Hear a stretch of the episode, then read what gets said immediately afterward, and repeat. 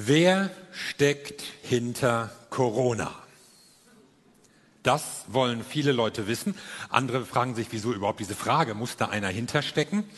Also es gibt ja so einiges, was Leute angesichts der Corona-Pandemie vermuten, worüber sie spekulieren und was ihnen auch Sorgen bereitet. Wie kommt man auf diese Frage? Vielleicht, weil staatliche Akteure in einer seltenen Einmütigkeit Maßnahmen durchsetzen, die Grundrechte einschränken. Und dabei passieren auch Dinge, die über Jahrzehnte undenkbar waren. Also wenn ihr euch vielleicht an sowas wie Kopftuchdebatten erinnert, ja, oder Homeschooling, dafür wurden Eltern in Deutschland fast ins Gefängnis gesteckt. Auf einmal geht das. Kein Problem. Einschränkung der Versammlungsfreiheit. Ja, Gottesdienstbesucher werden registriert. Ja, wo gibt's denn sowas? In der Sowjetunion, da habe ich das gehört. Aber, aber doch nicht in Deutschland. Also worüber man sich früher aufregte, das wird jetzt widerstandslos hingenommen. Sogar linke Medien geben sich in dieser Zeit erstaunlich stromlinienförmig und staatstreu. Das kennt man sonst gar nicht. Vielleicht liegt es auch daran, dass die Pandemie unseren ganzen Alltag durcheinander wirbelt auf den Kopf stellt, total viele Unsicherheiten mit sich bringt. Was wird aus meinem Urlaub? Ja, das ist ja noch das Geringste. Was wird aus meiner Arbeit, meinem Restaurant, meiner Gemeinde? Werden ganze Industrien zugrunde gehen? Die Gastronomie, die Luftfahrt, der Tourismus. Ach, ich arbeite woanders. Ja, schön für dich. Aber wenn die Volkswirtschaft auf diese Weise insgesamt in die Knie geht, da wird uns das alle betreffen, egal wo du arbeitest. Selbst Beamte werden das irgendwann spüren. Und deshalb fragen sich manche, ja, was wird, was wird daraus? Was wird aus unseren Grundrechten? Was wird aus der Demokratie? Staaten und Regierungen neigen ja nun mal dazu, Rechte, die sie irgendwann mal an sich gezogen haben, auch gerne beizubehalten. Was wird aus unserem Zahlungswesen? Wird das Bargeld abgeschafft? Kommt die totale Kontrolle des Zahlungsverkehrs? Manche wollen das ja. Sind ja sowieso schon hinterher, das Bargeld abzuschaffen. Ist ja auch hygienischer und viel billiger. Und was steckt hinter diesen Impfplänen? Werde ich gezwungen? Was spritzen die da in mich rein? Und werden wir am Ende nur noch mit Corona-Ausweisen auf Reisen gehen können? Verbote, Einschränkungen, Kontrollen. Wo führt das hin? Worauf steuert die Welt zu? Spricht die Bibel nicht auch von einer kommenden Weltdiktatur? Von einem antichristlichen Weltdiktator? Und manche Christen versuchen diese Ereignisse, die die ganze Welt erschüttern, und, und aus den Fugen zu bringen drohen, in Verbindung zu bringen mit biblischen Prophezeiungen. Eine weltweite Seuche, Unruhen, Massenproteste, Völker stehen auf gegeneinander. Jetzt hier in, Amer in Amerika redet man ja fast von einer Gefahr eines Bürgerkriegs. Der Niedergang der Wirtschaft. Wo führt das hin? Viele Christen fühlen sich erinnert an Offenbarung 13. Die Offenbarung ist ja ein Buch, das der Apostel Johannes geschrieben hat, so in den 90er Jahren des ersten Jahrhunderts. Es ist ein sehr symbolträchtiges Buch mit viel Stoff aus dem ersten Testament. Und da passieren auch buchstäblich tierische Sachen. Und ich lese euch mal ausschnittsweise was vor. Ich sah aus dem Meer ein Tier aufsteigen. Das wird dann noch detaillierter beschrieben.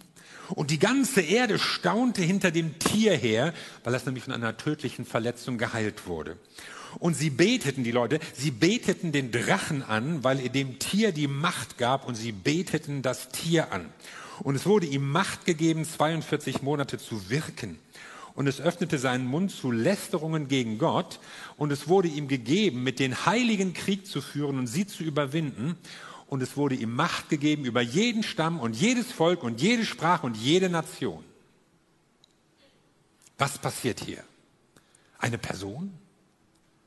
Ein Weltsystem? Furchterregende Raubtiere als Symbol für Reiche, für Mächte, für antigöttliche Kräfte, das kannte man auch schon aus dem Ersten Testament. Und deutlich wird hier, hier steht etwas auf gegen Christus, hier steht etwas auf anstelle von Christus und hier steht auch etwas auf wie Christus, also eine Imitation. Kein Wunder, dass man von diesem Begriff des Antichristen spricht. Aber der Ausdruck taucht hier nicht auf, wohl aber im ersten Johannesbrief. Da steht nämlich in 1. Johannes 2, Kinder, und damit sind wir alle gemeint, es ist die letzte Stunde. Und wie ihr gehört habt, dass der Antichrist kommt, so sind auch jetzt viele Antichristen aufgetreten. Daher wissen wir, dass es die letzte Stunde ist. Also ihr habt gehört, wir auch. Wir haben auch was gehört vom Antichristen. Es bleibt noch offen, ob das, was die Leute damals gehört haben, richtig oder falsch war. War es ein Gerücht? War es falsche Angstmache? Eine Irrlehre gar? Oder sagt Johannes, ihr seid zu dem Thema schon belehrt worden? Gehörte das sozusagen zum Curriculum der ersten Gemeinden? Es gab also Gerede, Gerüchte, Vorstellungen über einen Antichristen und Johannes stellt einiges klar und sagt, wovor wir uns hüten sollen. Also fügen wir dieses Bild mal zusammen. Dieses Antichristlich oder der Antichrist kommt, heißt es einerseits, da wird jemand erwartet, eine Person, aber dann heißt es, er ist schon da, und zwar ganz viele. Also geht es anscheinend zunächst mal um eine Geisteshaltung, um eine Einstellung, um vielleicht ein Herrschaftssystem, das in der Welt eine Rolle spielt. Anscheinend gab es damals schon Ankündigungen eines kommenden Antichristen, eine Person, die sich als Gegenspieler Jesu, als Nachmacher Jesu heraustun würde, jemand, der sich auch an seine Stelle setzen möchte. Und die Gläubigen schienen fixiert zu sein auf eine Person. War es Kaiser Nero? Oder vielleicht doch erst Domitian? Zu meinen Lebzeiten fragte man sich, ist es Henry Kissinger? Yassir Arafat? Der Papst? Michael Gorbatschow? Der hatte doch so ein komisches Zeichen auf seiner Glatze. Wisst ihr das noch? Verdächtig. Ist es ein Jude, ein Moslem, ein Europäer, ein Rumäne, ein Amerikaner? Und für Johannes geht es nicht um eine historische Person. Ihr habt gehört, ihr wartet auf eine bestimmte Person. Aber ich sage euch, es sind schon viele da, die in dieser Einstellung rumlaufen und handeln. Es ist ein System, das viele Menschen beschäftigt, das fast den Lauf dieser Welt prägt. Eine antichristliche Geisteshaltung, die Johannes so als große Herausforderung für die Christen sieht. Für die Gemeinde, eine Geisteshaltung, die für die Leute zu einer Gefahr werden kann. Man darf also den Antichristen offenkundig nicht auf eine historische Person verkürzen, auch nicht auf eine bestimmte Institution, gibt es ja manchmal auch, ja, das Papsttum, äh, ein freimaurerischer Geheimbund, die CIA oder so, auch nicht auf eine bestimmte Religion oder, oder den Staat generell, sondern Johannes spricht von einer gegenwärtigen Macht, die natürlich ihre menschlichen Funktionäre hat. Ein antichristliches Weltsystem, das sich gegen Gott und gegen Jesus Christus richtet. Und ich finde es interessant, es ist ja von einem Antichristen, das ist nicht nur so neutral von dem Bösen oder dem Schlechten die Rede. Und das zeigt doch, dass diese Kraft ihre Identität bewusst aus der Gegnerschaft aus der Abgrenzung gegenüber Jesus Christus bezieht. Das ist nicht irgendwie eine neutrale andere Ideologie oder Religion, die gibt es eben, die läuft so nebenher, unauffällig, sondern hier positioniert man sich bewusst gegen Jesus Christus. Und natürlich schließe ich überhaupt nicht aus, dass aus dieser Geisteshaltung auch Personen aufstehen oder auch schon aufgestanden sind, die in besonderer Weise dieses antichristliche Machtgebaren verkörpern.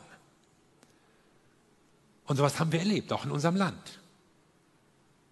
wo eine Ideologie die Menschen einnimmt, sich religiöser, christlicher Symbole bedient, um die Menschen zu verführen und zu betrügen und auf die falsche Fährte zu lenken.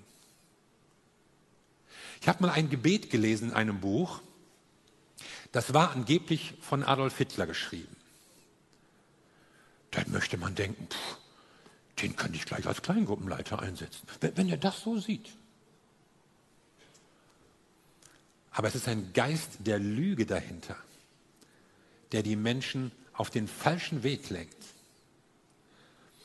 Was lässt sich noch sagen über diese antichristliche Macht? Das Kernerkennungszeichen ist, sie leugnet Jesus Christus. Sie leugnet, dass Jesus der menschgewordene Sohn Gottes und der Retter ist. Also dieses Thema Gott wird Mensch. Gerade das wird abgelehnt. In 1. Johannes 4 steht, den Geist Gottes erkennt ihr daran. Er bekennt, dass Jesus Christus als Mensch aus Fleisch und Blut zu uns gekommen ist. Ein Geist, der das leugnet, ist nicht der Geist Gottes, sondern der Geist des Antichristen. Da haben wir dieses Wort wieder. Dass dieser kommen wird, habt ihr schon gehört. Ja, er ist schon in der Welt.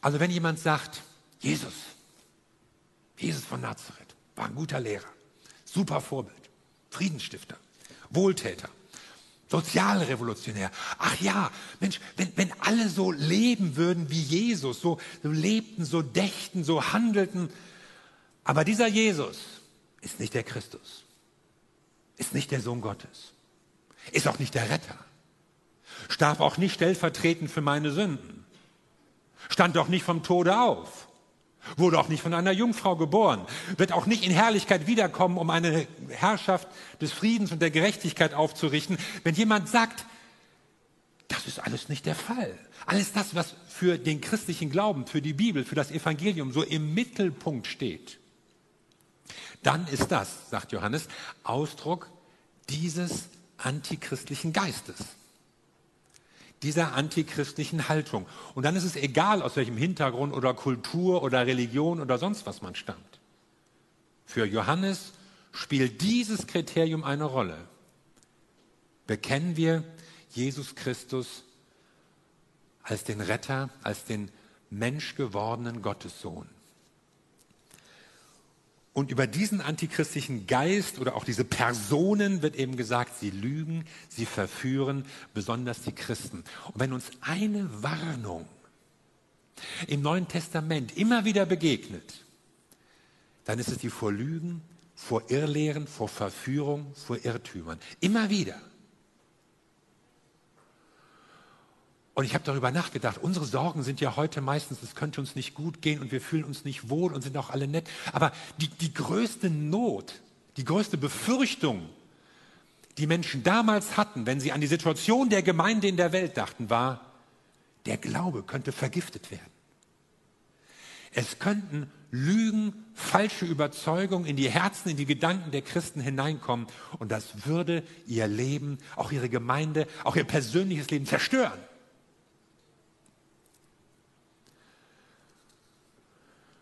Und ihr merkt das Thema Fake News, ja? Falsche, auch theologische Fake News spielte schon damals eine Rolle. Falsche Lehren über Gott, über Jesus, über das Evangelium drohten die Gemeinde zu zerstören. Und wir wollen jetzt wissen, wie können wir uns davor schützen? Sag's uns, Johannes, was sollen wir jetzt tun?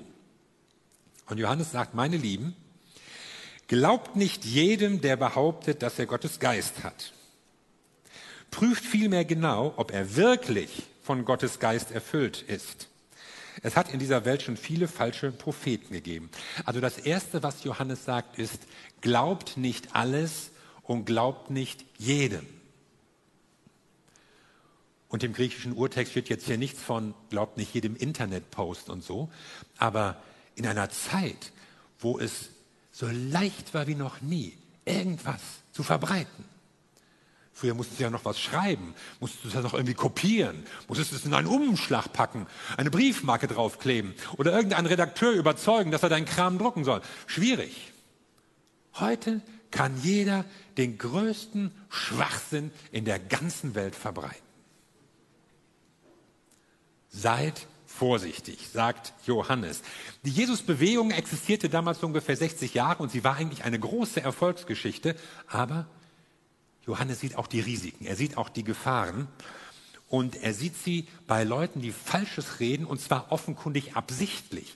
Hier ist nicht nur die Rede von Leuten, die irgendwelche Dinge in der Bibel anders sehen und vielleicht machen manche Sachen unterschiedlich auslegen und manches ist in der Bibel ja auch undeutlich, da kann man unterschiedlicher Auffassung sein, geben wir es doch ruhig zu. Aber er spricht von Leuten, die das zentrale Handeln von Jesus Christus, dem Mensch gewordenen Gottessohn und Retter, in Frage stellen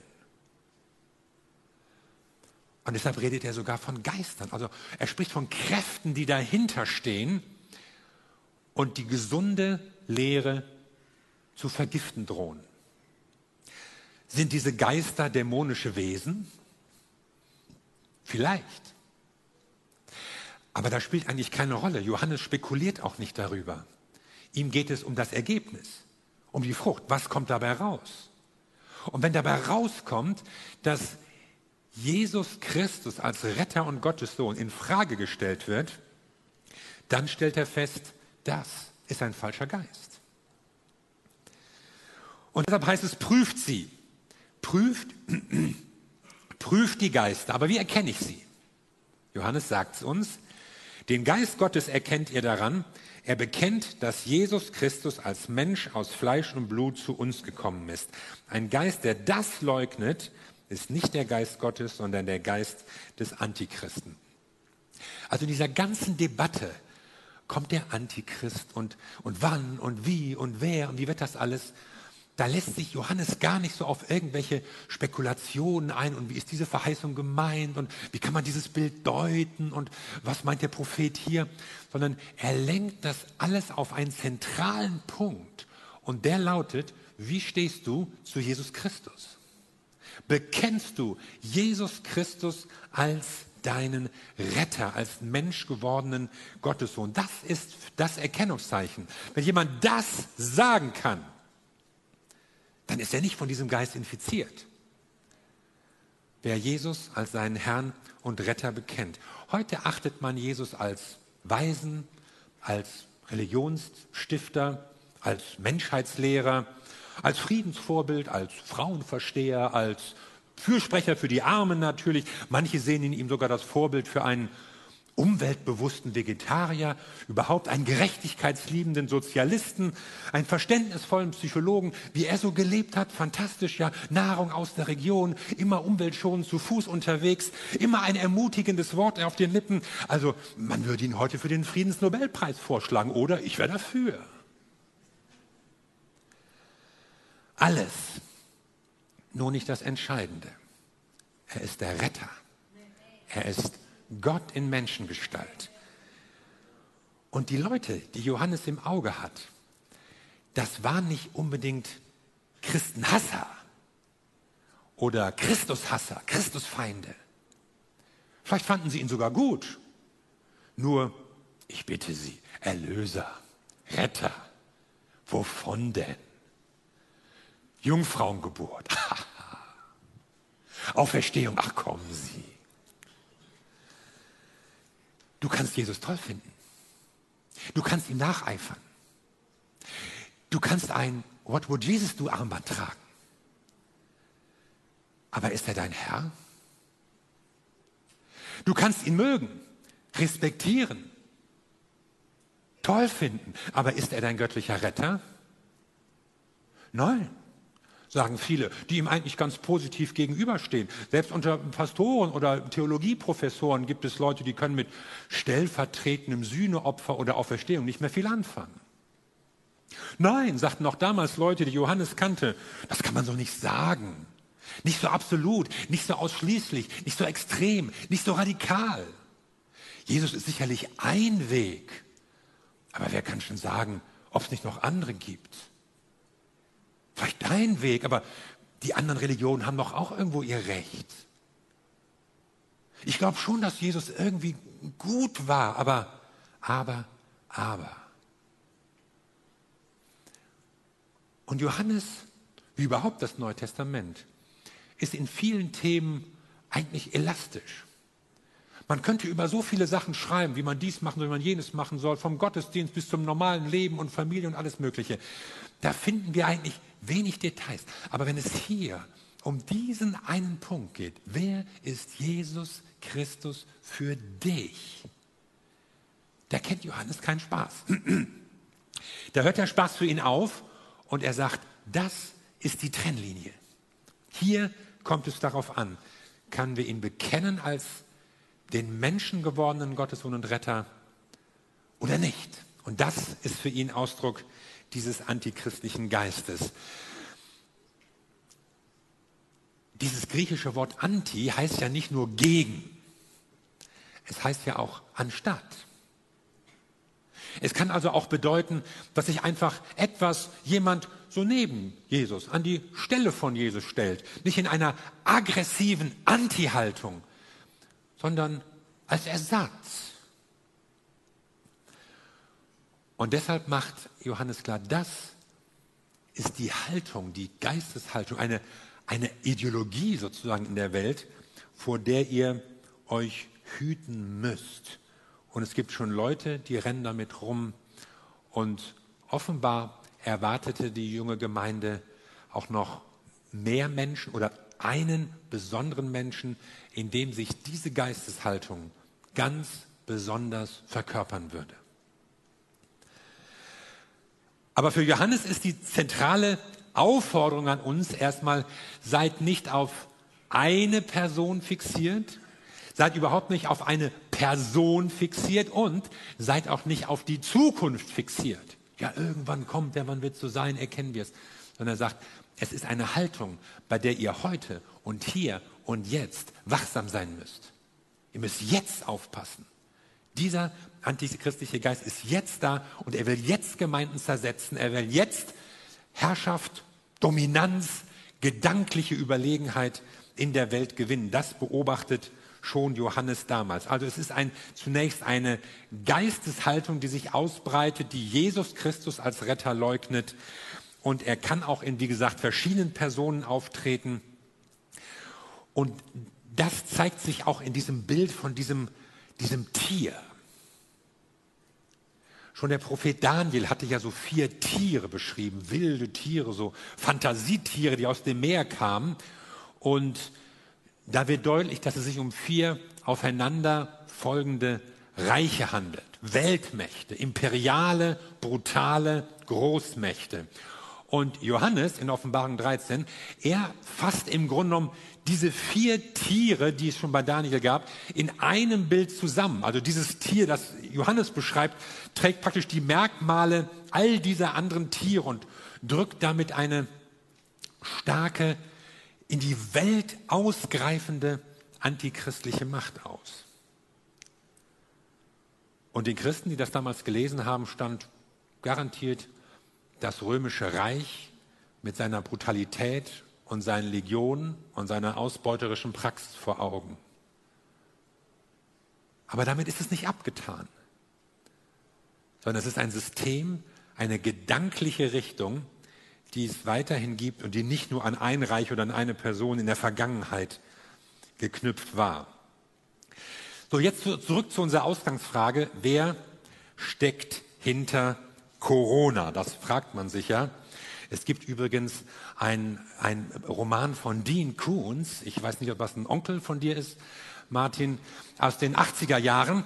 Da kommt ein Virus vor mit dem Namen Wuhan 400 der in einem chinesischen Labor außerhalb von Wuhan gezüchtet wurde. Kein Wunder, dass der Verlag das Buch wieder neu aufgelegt hat kürzlich und die Leute kaufen das auch. Also gibt es eine Macht, die diese Seuche steuert, verursacht hat, vielleicht davon profitiert. Also profitiert auf jeden Fall. Natürlich gibt es immer Krisen und Situationen, aus denen Menschen möglicherweise einen Gewinn schlagen. Du könntest ja auch in Unternehmen investieren, die unter diesem veränderten Wirtschaftsverhalten besondere Vorteile haben.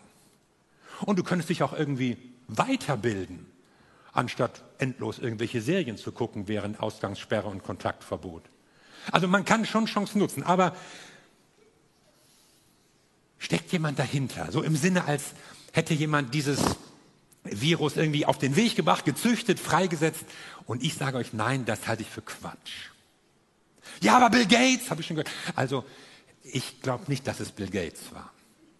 Ja, aber der verdient doch an Impfungen. Ja, vielleicht verdient er an irgendwelchen zukünftigen Impfungen.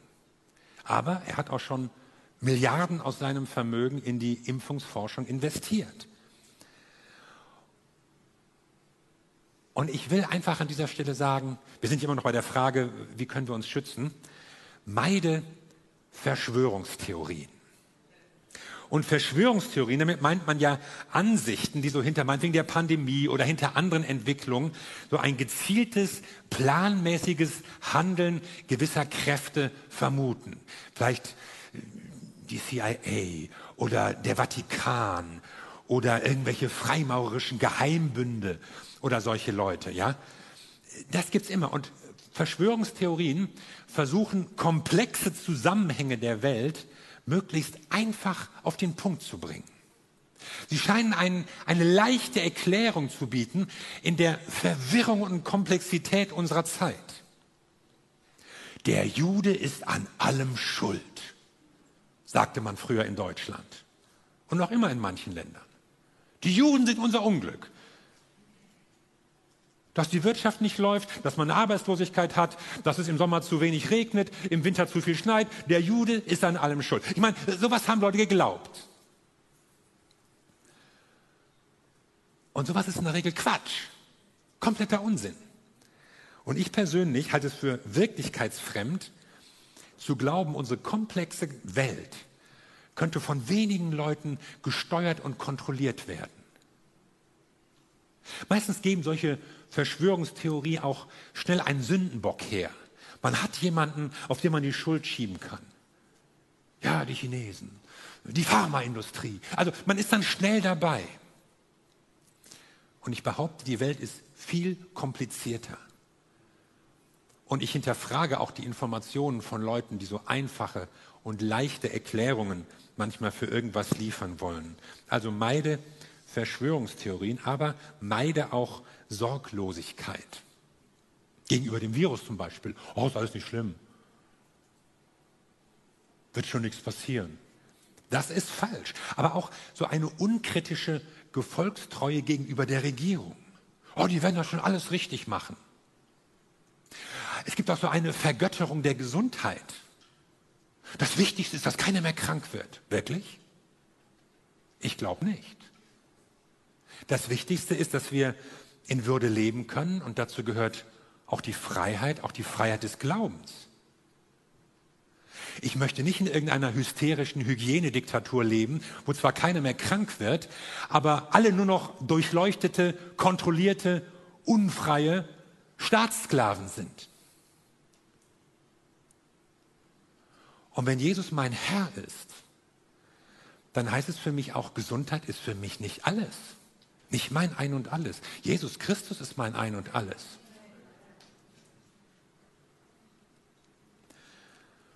Und deshalb bin ich auch froh, dass wir wieder Gottesdienste feiern können, auch wieder öffentlich Gottesdienste feiern können, weil wir damit zeigen, es ist uns wichtig, dieses Recht, dass wir uns versammeln können, dass wir zusammen als Christen, ich meine, das Christentum war von Anfang an ein Glaube, der Menschen zusammenbringt. Das ist gut, bei aller gebotenen Vorsicht, dass wir das tun können. Ja, und was ist mit diesen Anti-Corona-Demonstrationen? Also was da geredet wird, ist meistens Unsinn, fürchte ich. Auch von einem Unterlaufen der Hygieneregeln halte ich nichts. Aber ich halte auch nichts vom Verteufeln von Menschen, die eine Meinung vertreten, die vom Mainstream, von der veröffentlichten Meinung abweicht und die einfach kritische Fragen stellen. Die gewisse Dinge nicht einfach unwidersprochen hinnehmen wollen. Und ich meine sogar, das gehört zu einer demokratischen Gesellschaft, dass man auch Regierungshandeln kritisch begleitet und dass man alternative Positionen und so benennen und diskutieren darf. Und ich bin sehr besorgt, wenn man Leute, selbst wenn Leute Unsinn redet, reden, wenn man sie gleich irgendwie als krank oder verrückt oder so abklassifiziert. Das gehört nämlich auch zu dem Unterdrückungspotenzial totalitärer Systeme, dass man Leute, die Dinge anders sehen, einfach als krank bezeichnet. Und ich sage das auch bewusst als Christ, denn als Christen sind wir auch in einer Minderheitenposition und vertreten Überzeugungen, die in vieler Hinsicht nicht mehrheitsfähig sind. Und deshalb bin ich sehr aufmerksam und schaue sehr genau hin, wie wird mit Minderheiten umgegangen, auch mit schrägen Minderheiten. Wie wird mit Meinungen umgegangen, die anders sind, die vielleicht auch komisch sind. Aber wer entscheidet am Ende immer darüber, welche Überzeugung, welche Glaubensüberzeugung erst recht richtig ist und erlaubt ist? Also wer steckt jetzt hinter Corona? Nach meiner Überzeugung kein Mensch, keine Organisation, kein Staat. Ich sehe die Corona-Pandemie auch nicht als Vorboten des Weltuntergangs, auch nicht als Signal des kommenden Antichristen, auch nicht als Startschuss des zukünftigen welteinheitlichen Seuchensozialismus. Es ist eine Krankheit, die wir ernst nehmen müssen. Aber ich sage auch, diese Welt hat schon andere und schon schlimmere Seuchen überstanden. Und auch die Wirtschaftskrise, ja, die wird uns alle zur Ader lassen. Aber es ist auch nicht so, dass Europa durch einen Krieg verheert wurde, wie solche Ausdrücke wie Wiederaufbauprogramm manchmal suggerieren. Es geht uns immer noch gut, Leute. Wir sind immer noch ziemlich bewahrt und sicher. Und deshalb lasst uns doch mit Zuversicht in die Zukunft schauen. Lass uns doch mit Gott vertrauen, nach vorne blicken. Bei diesem ganzen Thema Antichrist, wir haben es bei Johannes gesehen, wann er kommt und wer und wie und so, lenkt Johannes immer wieder auf Jesus Christus hin. Auf Jesus Christus, den Retter. Und für uns als Christen ist es wichtig, wir warten auf Jesus. Wir warten nicht auf den Antichristen. Wir warten auf Jesus Christus, der wiederkommen wird. Denn der Geist Gottes, heißt es bei Johannes, der in euch wirkt, ist stärker als der Geist der Lüge, von dem die Welt beherrscht wird. Johannes sagt, der Geist Gottes ist stärker. Ihr habt überwunden. Das ganze Thema Endzeit und Zukunft und so, das ist für manche Christen ein Angstthema. Man fürchtet sich. Wie wird das? Was zeichnet sich hier ab? Und Johannes sagt, ihr braucht keine Angst zu haben. Denn der, der in euch ist, er ist stärker. Weil der Geist Gottes, er ist es, der in euch ist.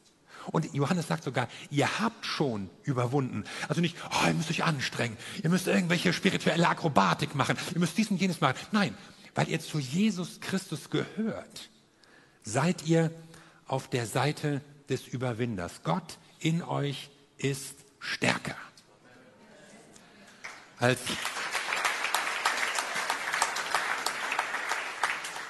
als meine Töchter klein waren, da gab es ein bestimmtes Kleidungsstück, das war mein Lieblingsbody, den sie trugen konnten. Und der trug die fantastische Aufschrift, jetzt kommt das Bild. My dad is stronger than your dad. Und das habe ich ihnen natürlich vorzugsweise angezogen. Und ich habe nicht gehört, dass es irgendwie im Kindergarten so Stress gegeben hat, da kann ja zum Glück auch keiner lesen. Aber Leute, als Christen tragt ihr neue Kleider. Und man kann vielleicht nicht jedes Kleidungsstück immer sehen und lesen, was man als Christ trägt, aber wir sollten alle dieses Unterhemd tragen. My dad is stronger than any other bad dad in this world. Okay.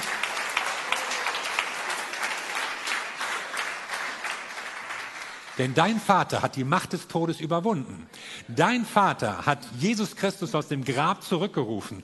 Dein Vater kann Sünden vergeben, hat dein altes Leben beendet. Er hat das Böse, das dich belastet hat, das dich gequält hat, das hat er durch Vergebung beseitigt. Und dein Vater gibt dir eine Botschaft der Hoffnung, das Evangelium, das hast du gehört, daran darfst du glauben und das Evangelium läuft weiter durch diese Welt in dir ist einer, der größer ist als der größte und mächtigste dieser Welt. Und wenn dir irgendjemand Angst macht oder dich einschüchtern will oder dir Furcht bereitet oder irgendwelche Verschwörungstheorien oder Angstszenarien ausgefaltet werden und du dich vielleicht selbst fragst, ja, greift das Böse immer mehr um sich und was ist mit dem Fürsten der Welt und wie wird das? Denk daran, my dad is stronger than your dad.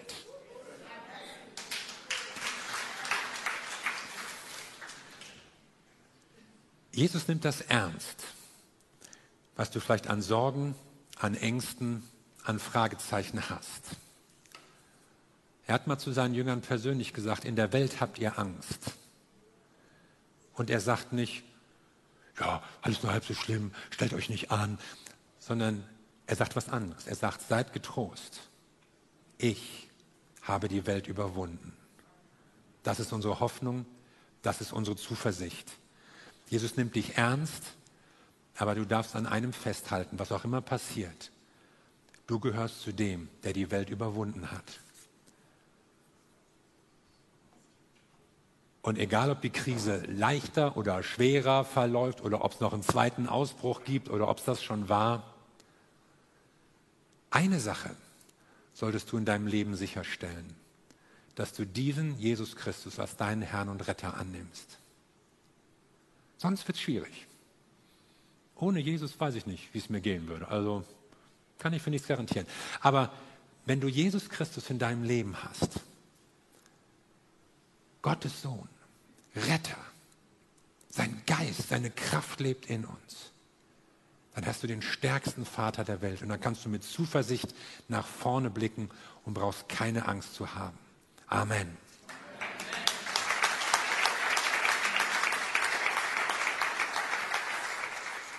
Lass uns zusammen beten. Yes, he will do it. Thank you.